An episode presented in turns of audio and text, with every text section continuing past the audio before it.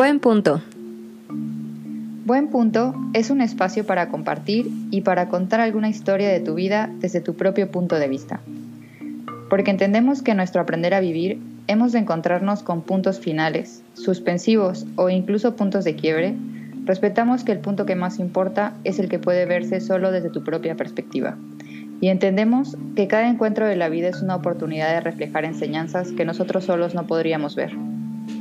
Un punto no tiene principio ni final, es solo una evidencia del rastro de un camino que ha de revelarse solo al momento de transcurrirlo. ¿En qué punto te encuentras de la vida? Cualquiera que sea, seguro tendrá un buen punto. ¿Lo encontramos? Queremos invitarte a expresar tu verdad, para compartir y crear juntos una nueva perspectiva de vida, una que nos impulse a crear un punto de equilibrio en nuestro camino. Bienvenidos. Hola, hola, ¿qué tal? Muy buenas tardes, muy buenas noches o días, por donde quiera que se encuentren. ¿Cómo están? El día de hoy les saludo yo, Ana y Sandy. Hola. Hola Ana, ¿cómo estás? Estoy muy feliz de estar en nuestro capítulo. Nunca creí que fuéramos a pasar del segundo. Espero que sigamos así y que nos sigan escuchando, que sigan eh, siendo parte de esta comunidad. Hoy tenemos una gran invitada, una amiga mía muy querida y ella es Lore, Lorena Núñez, arquitecta. es arquitecta, eh, emprendedora, eh, super amiga.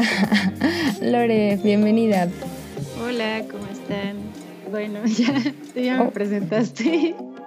Mi nombre es Lorena, eh, tengo 30 años todavía. Eh, justo conozco a Sandy, es una gran amiga de hace algunos años ya, bastantes diría. Y pues nada, soy arquitecta, trabajo en un estudio de arquitectura, eh, corro. y justo también tengo un emprendimiento que pues, es un poco reciente, unos nueve meses es acerca de unas macetas de concreto hechas a mano y, ya a grandes rasgos eso es todo. Muy bien. Así pues es. Pues muchas gracias. Estamos muy contentas. Eh, cuéntanos un poco de qué nos vas a hablar el día de hoy. Cuéntanos a la audiencia qué es lo que nos vas a contar el día de hoy. Pues justo eh, tenía como una una duda, porque no sabía, no una duda, sino un problema en decidir qué, quería contarles, porque la verdad es que son varios temas y al final pues todo se resumió con un a los 30, que más o menos habla de... Que todos estamos ahí. Que todos estamos o van a estar. O ya hemos pasado. Pero sí, es una edad bastante no sé, es un número bastante fuerte, ¿no? Creo que muchos le tienen miedo y al final como que piensan que, o sea, ¿qué voy a hacer a los 30? ¿Cómo voy a estar? ¿En dónde voy a estar? Y demás. Totalmente. Sí, a, mí sí me pasaron esas preguntas por la cabeza, pero ya que pasas como de, de ahí, ya como que te oye, la llevas un poco más, más relax. O sea, como que ya pasa todo ese estrés de no saber qué vas a hacer y ya solamente dejas que fluya, ¿no? No, Ana, ah, aquí te pregunto a ti. Totalmente. Ay, estoy ahí, listo. Eh, totalmente concuerdo con lo que dijo Lore. O sea, no sé si a todos les pasó seguro que sí.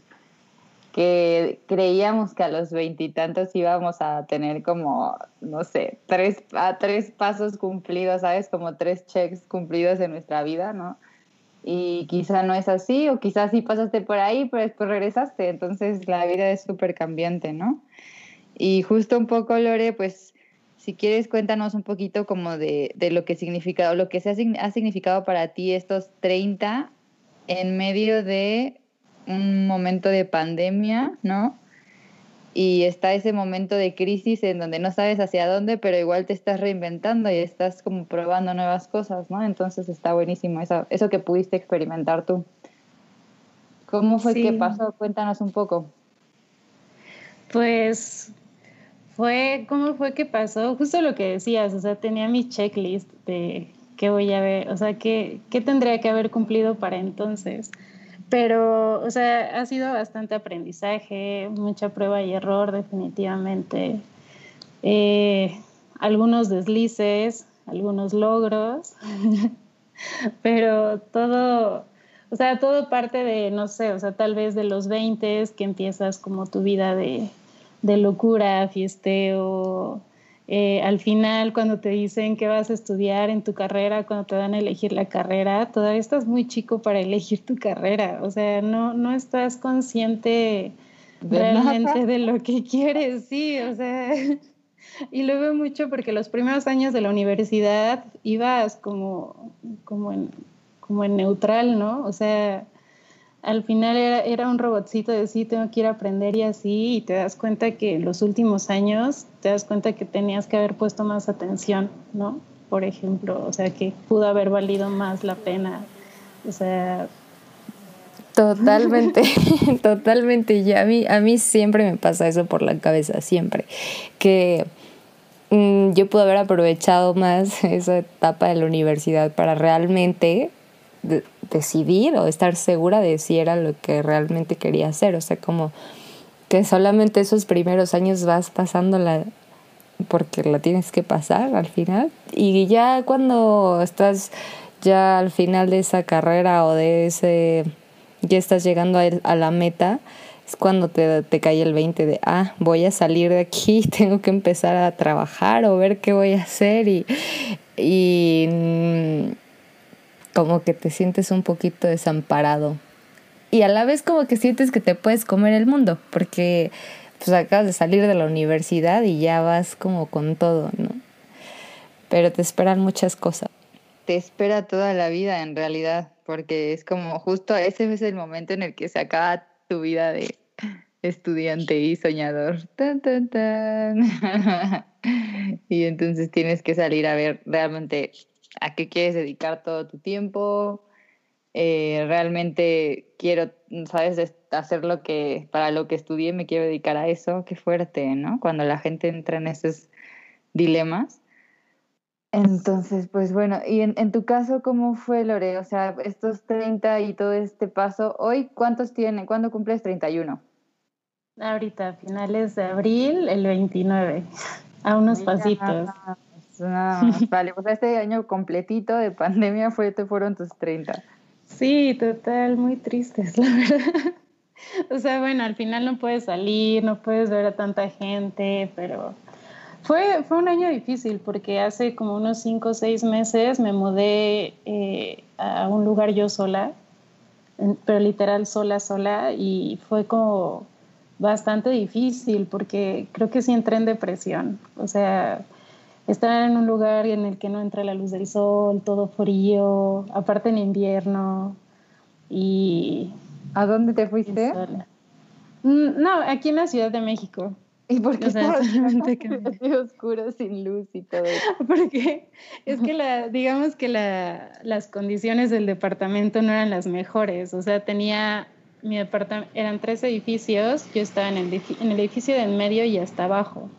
Entonces los dos edificios de los costados me tapaban la luz de todo el día. O sea, no, sí entraba luz, pero no, no veías como unas de luz calientitos, sino pues, solo el reflejo de las ventanas de los otros edificios. Claro. Entonces sí era triste. Y ahí estaba sola. Entonces de vez en cuando veía gente, pero no, pues no es lo mismo, ¿no? O sea, convivir, salir a caminar, que, que te pegue el solecito. Sí me traumó bastante la falta de sol. No, sí, claro que es importante el sol, realmente. Y vivir solo, ¿no? ¿Cómo, o sea, esta fue la primera vez que te fuiste a vivir tú sola? No, no, salí de casa de mis papás a los 25. Ese era uno de mis objetivos, justo salir de casa de mis padres a esa edad. Y de ahí eh, es, bueno, yo vivía en el Estado de México y tenía mi trabajo, conseguí un trabajo acá en la Ciudad de México, en San Ángel. Entonces era cruzar toda la ciudad desde, no sé, eh, Valle Dorado a, a, San Ángel. Eran dos horas y media, tres cuando había tráfico, o tres de regreso cuando llovía, o sea, no, ah, era una locura. Entonces desde ahí pues me mudé a la ciudad y he estado pues de, pues de casa en casa compartiendo departamento con, con más personas. Sí, siempre con roomies y, compartiendo con más personas. Entonces cae la pandemia y te vas tú sola a un departamento donde no hay luz. bueno, sí hay luz del día, pero no hay como tal cual sol. Y, y pues esto te afectó muchísimo. Pero además de eso, justo nos contabas al inicio que tienes un emprendimiento, ¿no? Que tienes un emprendimiento de, de unas macetas y que haces tú a mano, artesanalmente, de, de, concreto. Y esto también afectó para ese emprendimiento, ¿no? Este lugar donde estabas, me imagino que si no le entraba luz, pues las plantitas, ¿cómo estaban? también estaban deprimidas. Sí, sea, vivíamos juntos la depresión. el, eh, sí, justo el emprendimiento es de unas macetas de concreto eso lo inicié como por junio, julio del año pasado, del 2020, y justo veíamos que van nueve meses. Entonces eh, me mudé como en octubre y a partir, o sea, de octubre a marzo, pues sí, o sea, tengo plantas. O sea, al final el negocio consiste en vender macetas de concreto y el plus era agregar las plantitas, ¿no? Porque pues, al final ya tienes como tu kit completo. Y pues no, las plantitas, o sea, me iba a un lugar a comprar mil plantas, bueno, no mil, pero 30 y de esas 30 sobrevivieron 10, ¿no? Entonces no, era reditable para nada. Oye, ¿y cómo surgió esta idea de, de, Don Palmito? Ya que estás contándonos un poquito de, de tu emprendimiento que se llama Don Palmito, creo que no lo habíamos mencionado. Pues fue eh, un momento de crisis. en el trabajo nos dijeron, es, trabajo en un estudio de arquitectura, entonces en el trabajo decidieron recortarnos, obviamente todo derivado de la pandemia y demás. Eh, nos propusieron trabajar menos. O sea, se bajó el trabajo 80% y lo mismo fue por el sueldo. Entonces, pues yo ya tenía que trabajar solo de lunes a jueves y tenía libres de viernes a domingo y yo me pregunté qué, qué iba a hacer en tanto tiempo. Me parecía que era mucho y me puse a, yo soy amante de las plantas, entonces pues todas las plantas que tengo en la casa pues no tienen macetas bonitas y me puse a, a experimentar para, para hacer, obvio me asesoré entre amigos, tomé un curso, y demás. Eh, entonces, súper emocionada, les mostré a mis papás, a mi hermano, cómo habían quedado las macetitas. Y pues mi hermano tomó, la tomó una foto y corte A me publicó en Instagram de, miren las macetas que está vendiendo mi hermana, ¿no? Contáctenla. Y yo así de, no, a ver, espérate, ni siquiera sé cuánto cuestan me agarró en curva. Ni siquiera sabía si, si las ibas a vender en realidad. No, pero fue, genial, tu vendedor estrella, claro. Sí, total, mi promotor. Sí, no sabía que las iba a vender, o sea, eran para mí, ¿no? La verdad, ahorita, después de nueve meses, tengo como cinco plantas en macetas de un palmito y las demás siguen estando en maceta fea. Porque me empezaron a pedir tantas. La verdad ha crecido bastante. Entonces, no, no he tenido como el tiempo. A veces tengo macetas en stock y digo, las podría ocupar para mis plantas, pero después pienso y digo, no, mejor las dejo para cuando me pidan y ya tener ahí como de respaldo, ¿no? Entonces, pues sí, todo comenzó ahí. Mi hermano me ayudó con el logo, o sea, como que me empezó a motivar mucho. Él es diseñador gráfico, entonces me ayudó con el logo, comencé a hacer mi cuenta en Instagram y, ya, o sea, típico de que en tu cuenta privada, personal, te pones a, enseñar así de, no, pues sigan esta página y demás. Y ahorita, pues ya llegué por lo menos a más de mil seguidores, que es un gran logro. Wow, y, todo esto en nueve meses es, sí, es orgánico. Es orgánico.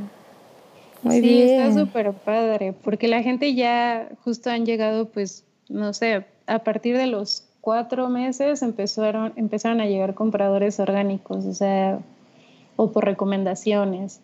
Pero está, está bonito porque les gusta. O sea, ¿Y en un principio lo hacías con anuncios o cómo lo hiciste?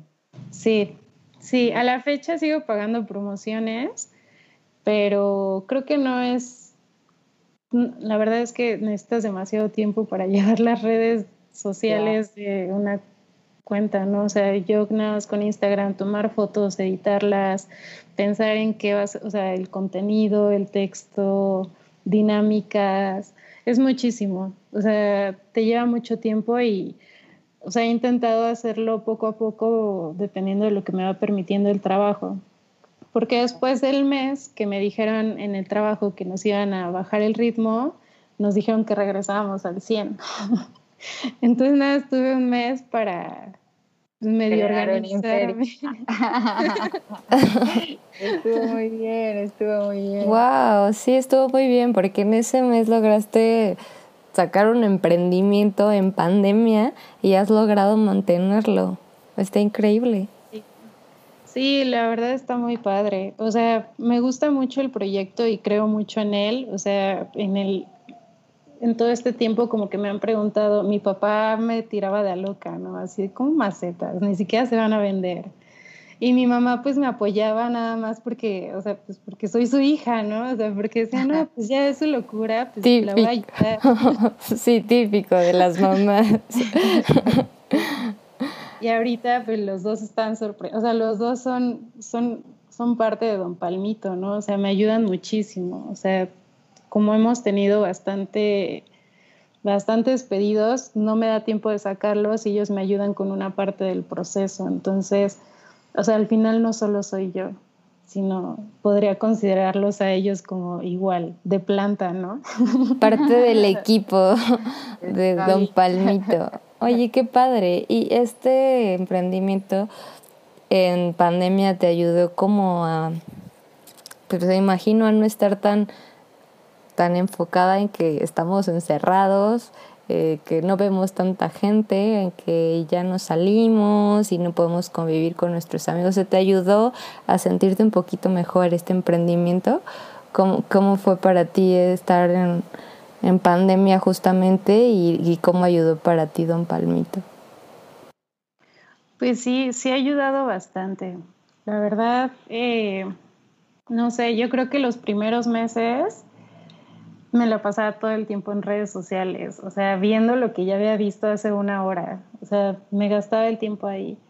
Y siento, me ayudó mucho, me ayudó a concentrarme, o sea, por lo menos tener la mente ocupada, sí, o sea, está bastante bien porque al final luego no se hace tan productivo.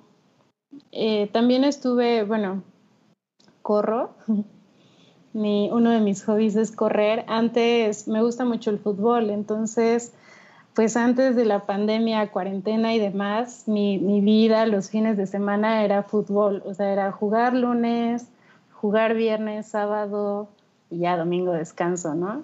Pero los demás días sí era correr y pues distancias largas, ¿no? Yo la verdad sí me tomé muy en serio cuando dijeron cuarentena que pues obvio me puso triste dejar de salir a correr, dejar de salir a jugar fútbol, pues obvio todas las ligas las cancelaron y demás. Entonces como de todo a nada sí fue bastante... Pues, pues sí, es un shock, sí. O sea, de repente dejas todos tus hobbies y enciérrate en tu casa. Está cañón y después te vas a vivir sola para sumarle a la... y después llegó Palmito. Bueno, cada es el proceso que surge, porque me imagino que en tu vida te imaginaste que un día ibas a tener un negocio, o sea, no era ni siquiera tu objetivo, lo cual está muy bueno también, o no lo sé, cuéntame tú. Sí, pues no, o sea, sí todos queremos tener un negocio, pero es muy difícil o muy diferente pensarlo que hacerlo. Creo mm. que, o sea, yo no, no, si no hubiera sido por palabras de tantas personas, o sea, por el apoyo, creo que no lo hubiera hecho. Porque, o sea, tú te limitas mentalmente y dices, no, es mucho, mejor, ¿para qué? ¿No? Y la verdad, sí, sí te quedas como el, ¿qué hubiera pasado? Y creo que esto es, o sea, esto sí es bonito, porque al final digo, wow, o sea, después de tanto tiempo, o sea, tanto tiempo dedicado, pues sí, sí se ha logrado algo, ¿no? Y ahí vamos, o sea, sí, por lo menos creo que estoy satisfecha porque no te quedas pensando en qué hubiera, qué hubiera pasado. Sí, y lo mismo creo que hiciste con, con este tema de correr, porque al final creo empezó para ti como un hobby, pero yo que te conozco, pues te dedicaste, o bueno, le pusiste un poquito más de empeño y te metiste a algún maratón, corriste carreras y eso también como que, de, o sea, requiere mucho empeño de, de ti para poder dejar que de que sea solo un hobby a que se pase a algo que ya significa algo más en tu vida, ¿no? que te motiva a, a, seguir o a, a, dar otro paso. Sí, sí, mucho. De hecho, o sea, también, o sea, con el tema de correr, o sea, para mí es como un, es una parte muy importante porque, no sé, o sea, a mí toda la vida mi papá me educó para no toda la vida, pero los primeros años nos llevaba a correr, ¿no? Carreritas de un kilómetro o así a mi hermana y a mí.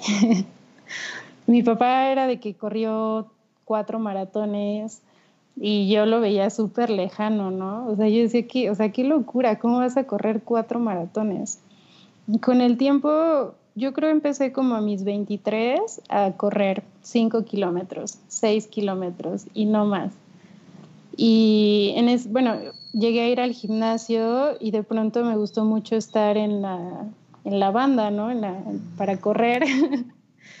y me daba mucha risa porque siempre se me acercaba un señor y me decía, pues es que corres mucho, una hora, ¿no? Y ya corría más de cinco kilómetros. Y yo sí, me dijo, ¿por qué no te inscribes a una carrera o algo que... Un medio maratón, y yo, no, un medio maratón es muchísimo, o sea, no, no lo veía, o sea, para mí era imposible. Y, y un día fui a correr con, con, un amigo y yo le dije, fuimos al Naucali. El circuito de Naucali es de 3 kilómetros. y le dije, no, pues hoy tocan 21. y me dijo, ¿cómo 21? ¿Estás loca? Y pues sí, siete vueltas al Naucali. O sea, a las cuatro me desesperé por dentro y me fui por fuera del Naucali porque ya, o sea, estar viendo lo mismo vuelta tras vuelta y demás. Pero bueno, o sea, yo estaba súper enfocada en que lo tenía que acabar sí o sí. Entonces, al final, pues sí tiene mucho que ver porque ya, o sea, te preparas mentalmente a que, tiene que, a que tienes que hacerlo, o sea, que tienes que acabarlo y ser persistente, ¿no? Por lo menos en el medio maratón. O sea, de ahí creo que no volví a correr en un año porque fue demasiado para mí, pero ya después lo retomé y pues bueno, sí sigue siendo parte todavía de pues del estilo de vida. ¿No? Muy bien, Lore. Pues está, la verdad está bueno cómo mm, has pasado de, o sea, este tipo de experiencias te han sacado adelante de crisis, ¿no? Al final. Está bueno cómo has encontrado esas como formas mm, constructivas de, de transformarte. Bueno, desde donde yo lo veo, ¿no? Porque empezamos la charla hablando de los 20, la fiesta, y los deslices y cómo eh, con el paso de los años, pues eh, tu vida también se ha ido, te ha, te ha puesto a prueba y tú has, pues la verdad que salido adelante bastante triunfosa, diría, ¿no? O sea, porque al final fue difícil, fueron crisis, pero hoy, hoy te sientes mejor, hoy te va bien con, el, con tu proyecto, hoy, o sea, creo que está bueno que, ¿Tú qué dirías que es lo que aprendiste después de pasar tus años 30 en esta pandemia y haber transformado como tu vida en todas estas etapas de vivir sola, luego tener este negocio, que la gente te apoye, creer en ti, ¿no? O sea, como todas estas fases. ¿Qué, qué aprendiste de este, de este año, de estos 30? De estos 30, híjole, o sea, es, está cañón no, pues al final creo que es súper bueno aprender y abrirte a escuchar a los demás. O sea, porque puede que en ocasiones tú, tú solito te creas tu propia barrera, como ya les había dicho.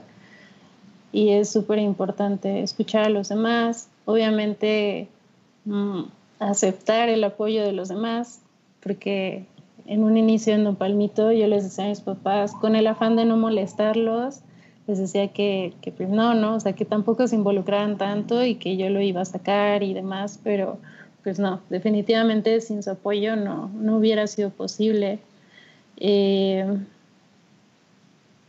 creo que lo más importante es ser insistente y, e intentar como exigirte, ¿no? Para que puedan salir todas las cosas que tengas en mente. Sí, creo que le, le diste al clavo porque cuando justo estás en los 30 y estás un poquito, mm, no quiero decir que para todos sea igual, pero hay veces en las que no te sientes em, que vas en el camino correcto, ¿no? Que te sientes medio perdido por ahí.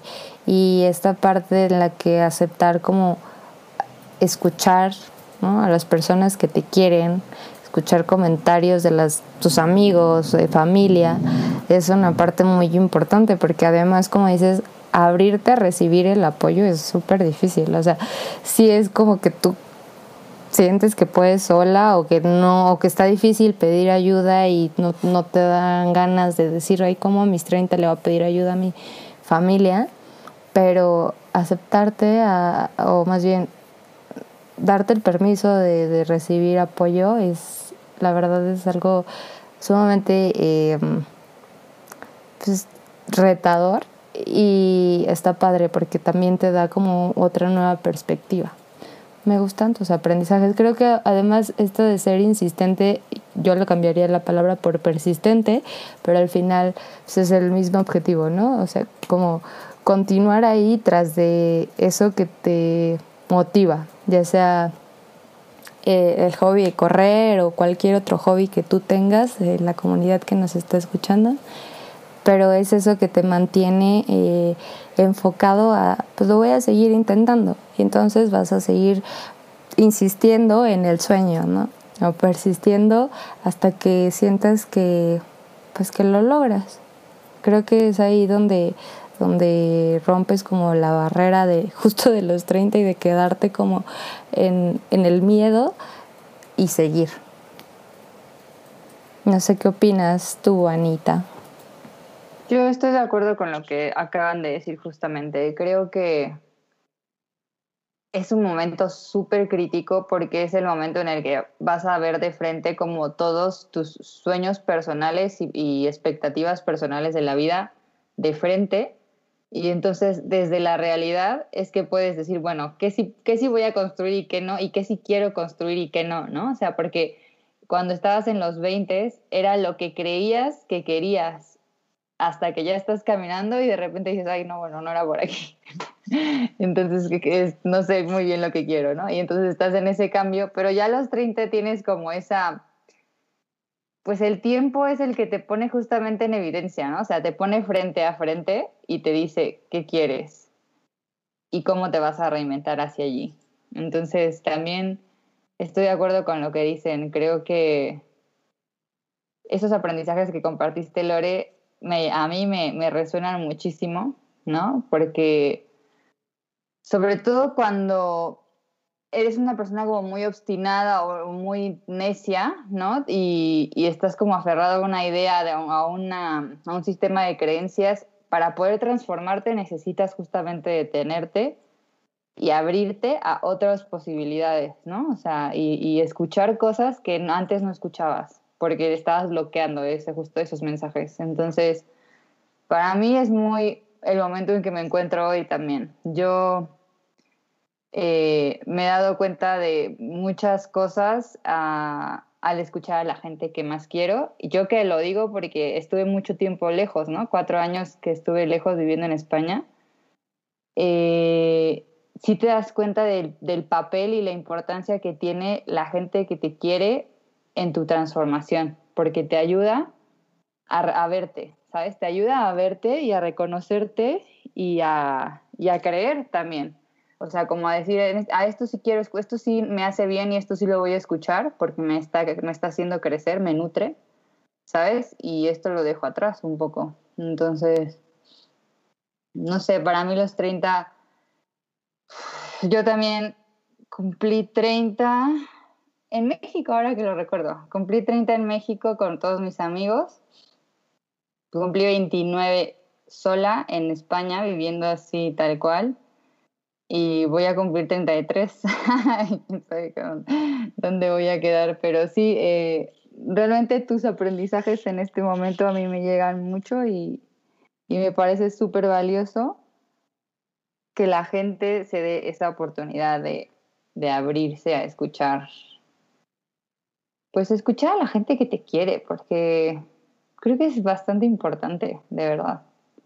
A veces subestimas eso y crees que tú sabes más que muchas cosas, pero la gente que te quiere está ahí como un espejo de buena onda acompañándote en el camino, ¿sabes? Y entonces creo que tuviste mucha suerte de contar ahí con tus papás y con tu hermano. O sea, que al final es un logro de ustedes como familia, en realidad. Y está súper bueno.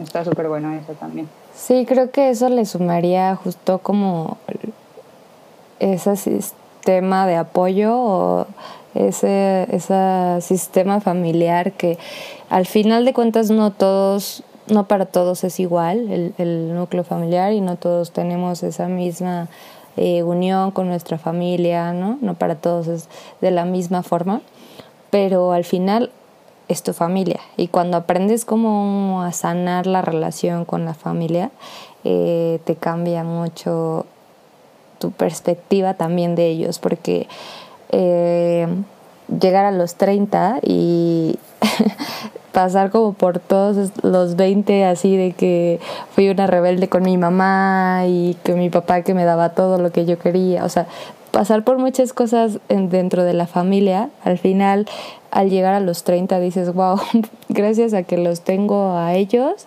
he podido llegar hasta aquí, de alguna u otra forma, porque si no fuera por ellos que me dieron la vida para empezar, no estaría aquí, ¿no? Entonces creo que si tu familia no se encuentra tan unida o no tienes la oportunidad de estar eh, en conjunto con tu familia, en comunicación, lo que sea, de alguna forma siempre tienes que encontrar la manera de volver a ellos. Y no me refiero eh, volver presencialmente, sino como esa unión en, en el alma, en ese espiritual, como lo, lo puedan ustedes poner desde sus creencias, pero siempre buscar esa esa unión, ese regresar a casa, que, que tú eres tu casa, pero tu familia es ese sistema de apoyo ¿no? que tienes. Tal vez me, me profundicé demasiado en la familia, pero la verdad es que llegar a los 30 también te hace como ser un poquito más consciente de tu familia, de, de, que, de lo que tienes y, y de lo que valen. Fuertísimo. No, para mí fue, ah, es que en lo personal, Miguel, yo puedo contar un poco de mi historia y no voy a profundizar como Sandy, pero, eh, pero para mí ha sido súper complicado el, ese tema, o sea, afortunadamente mi familia, aunque está, vive lejos, porque mi familia vivimos lejos, casi todos, en los últimos 15 años hemos vivido separados. Eh, siempre nos hemos apoyado a la distancia. Como dice Sandy, yo sí, mi mamá, no, ni siquiera, o sea, nada, chao. O sea, mi, mamá y, mi papá igualmente siempre me han apoyado. Y, y esto justo es lo que, que, creo que es importante, ¿no? O sea, cuando yo me fui cuatro años tuve que como crear una microfamilia con gente desconocida, ¿no? Y fue una experiencia completamente muy distinta, muy, no sé, hoy lo veo y digo, la verdad que también tuve mucha suerte de encontrar gente que, pues que estuviera ahí, ¿no? O sea, que fuese de esa familia. Pero después llegas aquí y dices, bueno, ¿quién es mi familia? ¿De dónde soy? Eso me, bueno, ahora me pasa, ¿sabes? Es como, bueno, cualquier persona y donde quiera que estés puedes crear ese vínculo y debes crear ese, esa estar en paz, ¿no? Como dice Sandy, no hay como tú en tu propia casa ser tu propia casa. Esa es en la, en la perspectiva y en el punto en que me encuentro hoy en lo personal, ¿no? Pero también coincido en lo que dicen. Eh, yo si no hubiera escuchado a mi familia, a mis mejores amigos, en este último momento de mi vida, en la última crisis que atravesé hace un par de meses, que fue volver a México, eh, simplemente siento que no hubiera, no sé, hay una parte, no sé, seguro Lore te pasó, o sea, cuando te fuiste a vivir sola, como ese momento de depresión te hace tener una perspectiva de la vida que nunca habías considerado y que te transforma, ¿no? Entonces, para mí ha sido súper complicado como el darme cuenta de que yo estaba cerrada a escuchar a, mi familia y a mis amigos. Y, y, la verdad es que estaba así porque no quería ver lo que ellos sabían porque me conocen. Entonces, sí es bien importante estar cerca de las personas que te alienten y te juro que me alegra muchísimo que hayas tenido esa suerte. Yo, cada quien tiene su historia, ¿no? Y cada quien tiene su destino. A mí me ha tocado eh, no sentir tanto ese apoyo en los últimos años, no de mi familia, sino de, de esa nueva vida que quise crear. Y al final me di cuenta de que el apoyo estaba ahí siempre y yo no lo estaba volteando a ver. ¿sabes? Es eso simplemente, como que te digo que si uno se cierra y se olvida de justamente escuchar a, a, las personas que te quieren, porque creo que eso es lo más importante. Si le das, si escuchas a las otras, ¿sabes? Si escuchas a las personas que te dicen, no, no, ¿para qué lo haces, Lore? No vas a poder, es mucho, no sé qué. No lo haces, ¿sabes? Y eso es rudo porque ahí es donde te das cuenta del poder y la importancia de lo, de lo social que somos como, como seres humanos, ¿no? Lo importante que es sentir que lo que nosotros hacemos tiene un impacto en, en el entorno y que la gente lo reconoce.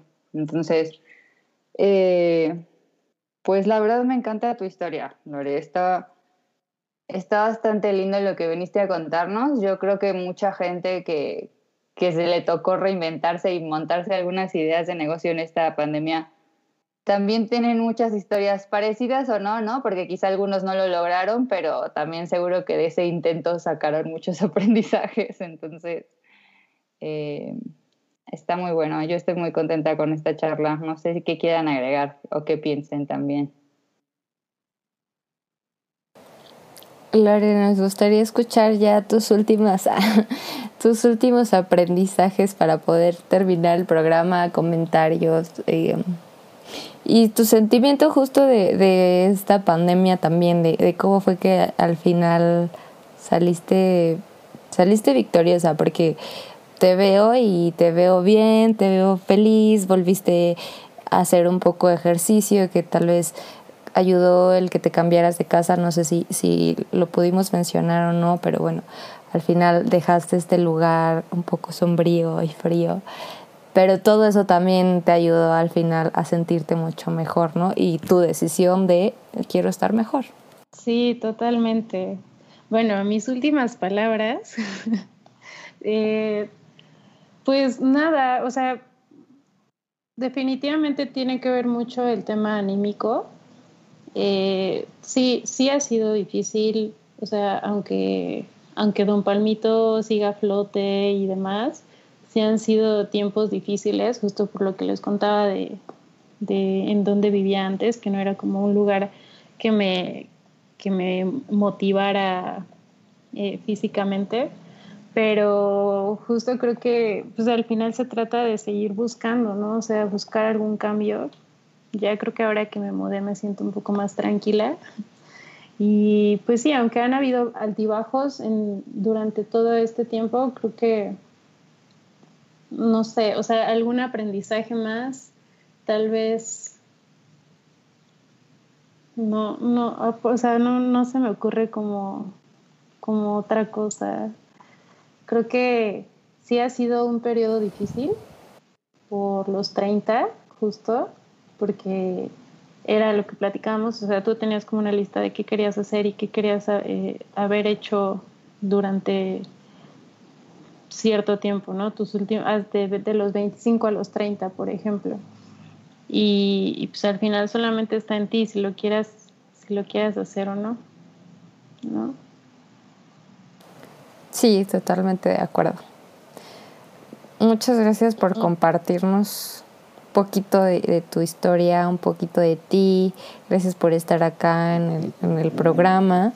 La verdad es que, como siempre lo decimos, y pensamos, todo el mundo tiene algo que contarnos y algo que nos puede ayudar a todos a crear una nueva perspectiva o ver una en retrospectiva alguna situación de nuestra vida y, y eso nos ayuda a todos a aprender de una situación. La verdad, muchas gracias por compartirnos aquí en este espacio. No, gracias por invitarme. muchas gracias por la invitación. Estuvo muy Estuvo muy padre platicar aquí con ustedes. Qué bueno que, Mil gracias, te gustó. Pues, Muchas gracias. Pues nos despedimos, amiga. Y este sí fue un capítulo más de Don Palmito, ah, no, va, de buen punto. Esto fue un, capítulo más de buen punto. Eh, ya saben, síganos todos en nuestras redes sociales, buen punto podcast en Instagram y en Spotify nos pueden encontrar. Em, nada, muchas gracias a ustedes, chicas. Yo me despido. Ana, te dejo el micrófono si quieres despedirte igualmente despedir a, despedirme de la audiencia, agradecerles por seguirnos escuchando, invitarlos a que a que vengan, ¿no? O sea, que nos cuenten más historias, nos encanta siempre generar, o sea, este espacio y esta, esta atmósfera que se generan estas charlas es increíble y, nos encantaría tener aquí siempre a alguien que, que nos venga a contar algo, entonces pues eso, invitarlos y muchas gracias Lore, gracias por el tiempo, por los aprendizajes, por la experiencia y mucho éxito con Don Palmito, que todo vaya muy bien todavía. Gracias. Gracias chicas, adiós. Adiós. Bye.